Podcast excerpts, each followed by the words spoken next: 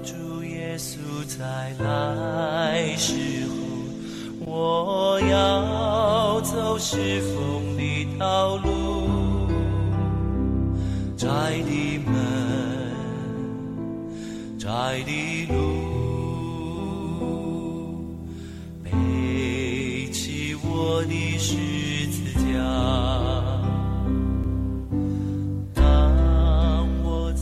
亲爱的弟兄姐妹，大家早安，大家好。啊、今天我们要进行到了撒加利亚书第十二章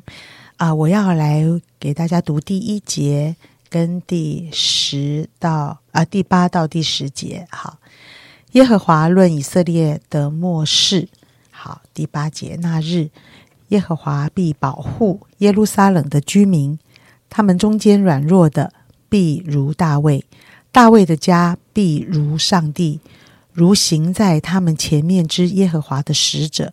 那日我必定义啊灭绝来攻击耶路撒冷各国的民，我必将那施恩叫人恳求的灵浇灌大卫家和耶路撒冷的居民，他们必仰望我，就是他们所砸的必为我悲啊悲哀，如丧独生子。又为我愁苦，如上长子。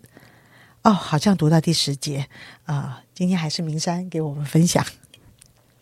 整个撒加利亚书的第十二章到十四章呢，是这整卷书的最后一个段落。那它延续了前面九到十一章一个类似的主题呢，谈到了整个以色列的前景。但是呢，当然还是有很不一样的一个部分嘛，哈，不然的话就不需要再写这三章了。那九到十一章呢，它比较关注的是以色列的复兴跟失败。那在第十二章以后呢，除了以色列呢，会更多的谈到整个普世属上帝国度的一个建立。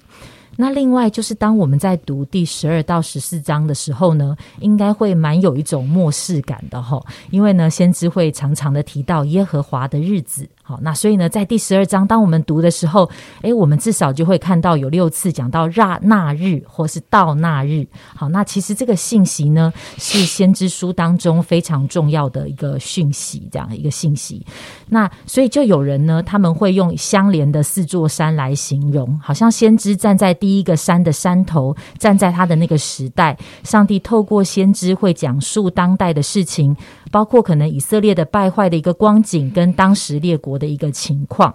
那第二座山头呢，就会谈谈谈到先知站在他的那个时代，但是他就会谈到关于以色列的被掳跟归回的事。好，就好像耶利米，好，他是以色列被掳前的这个先知，但是呢，上帝已经透过他预言这个以色列将要被掳的事情，以及他们在面对被掳的时候，他们应该要怎么样的来回应。那第三座的山头呢，就会讲到第那个主耶稣第一次的来临。好，所以在先知书里面呢，常常就会预言到了关于耶稣基督的出生跟受难。好像刚才读到的第十二章第十节，他们必仰望我，就是他们所扎的。那我想这段经文呢，我们应该会觉得啊很熟悉，因为在约翰福音的十九章三十七节里面呢，就曾经被这样子引用过了。好，那所以呢，在这个就是在耶稣他被钉十字架的那个场景，好像表面上呢是罗马的兵丁，他们用枪去砸耶稣的肋旁，但是实际上呢，这些事情却是以色列人所促成的。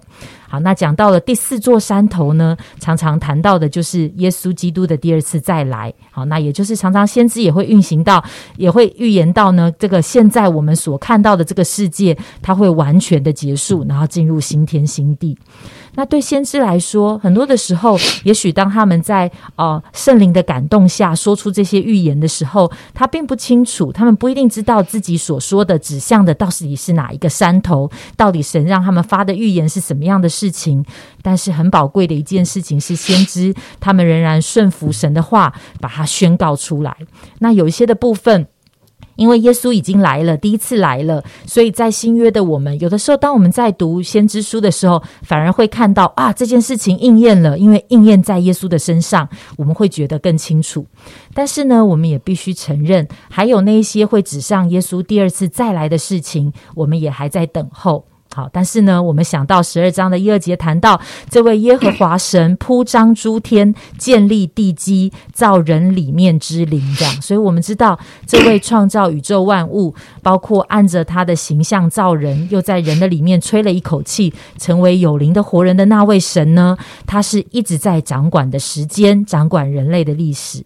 因此，我们其实可以确信，整个历史的发展是朝着神的心意前进的。所以，上帝口里所说的事情必定要来成就，耶和华的日子必定会来临，必定会应验。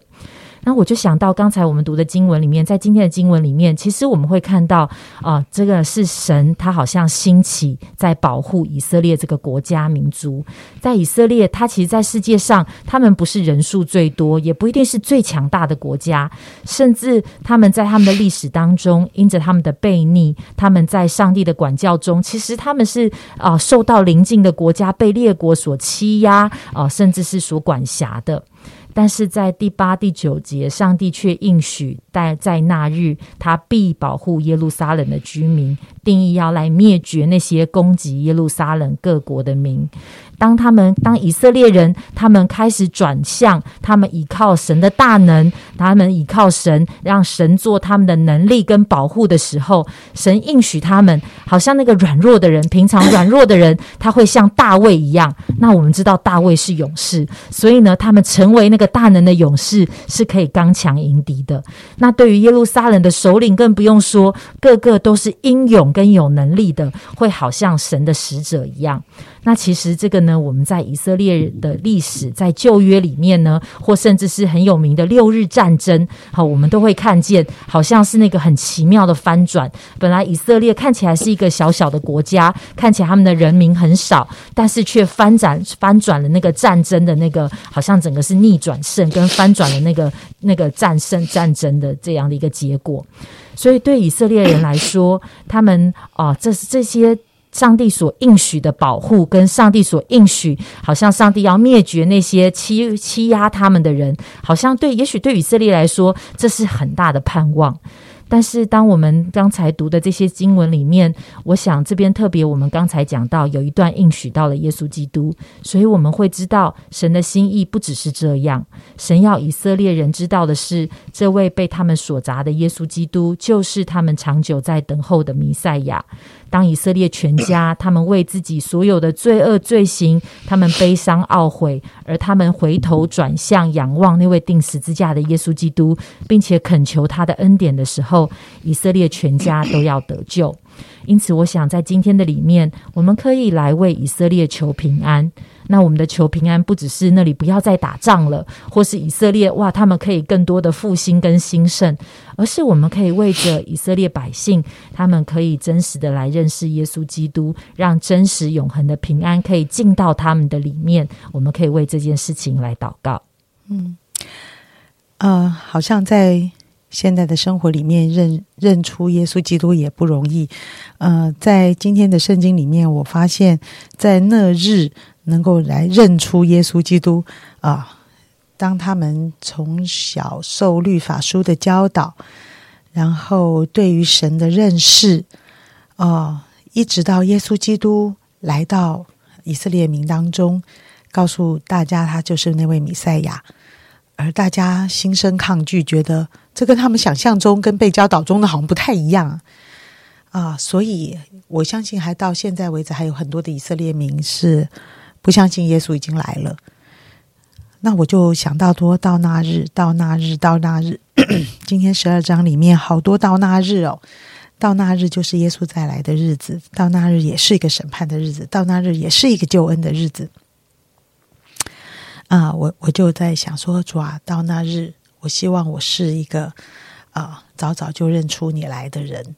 啊。在我们的生活里，的确是有蛮多令我们感到软弱无助的时刻，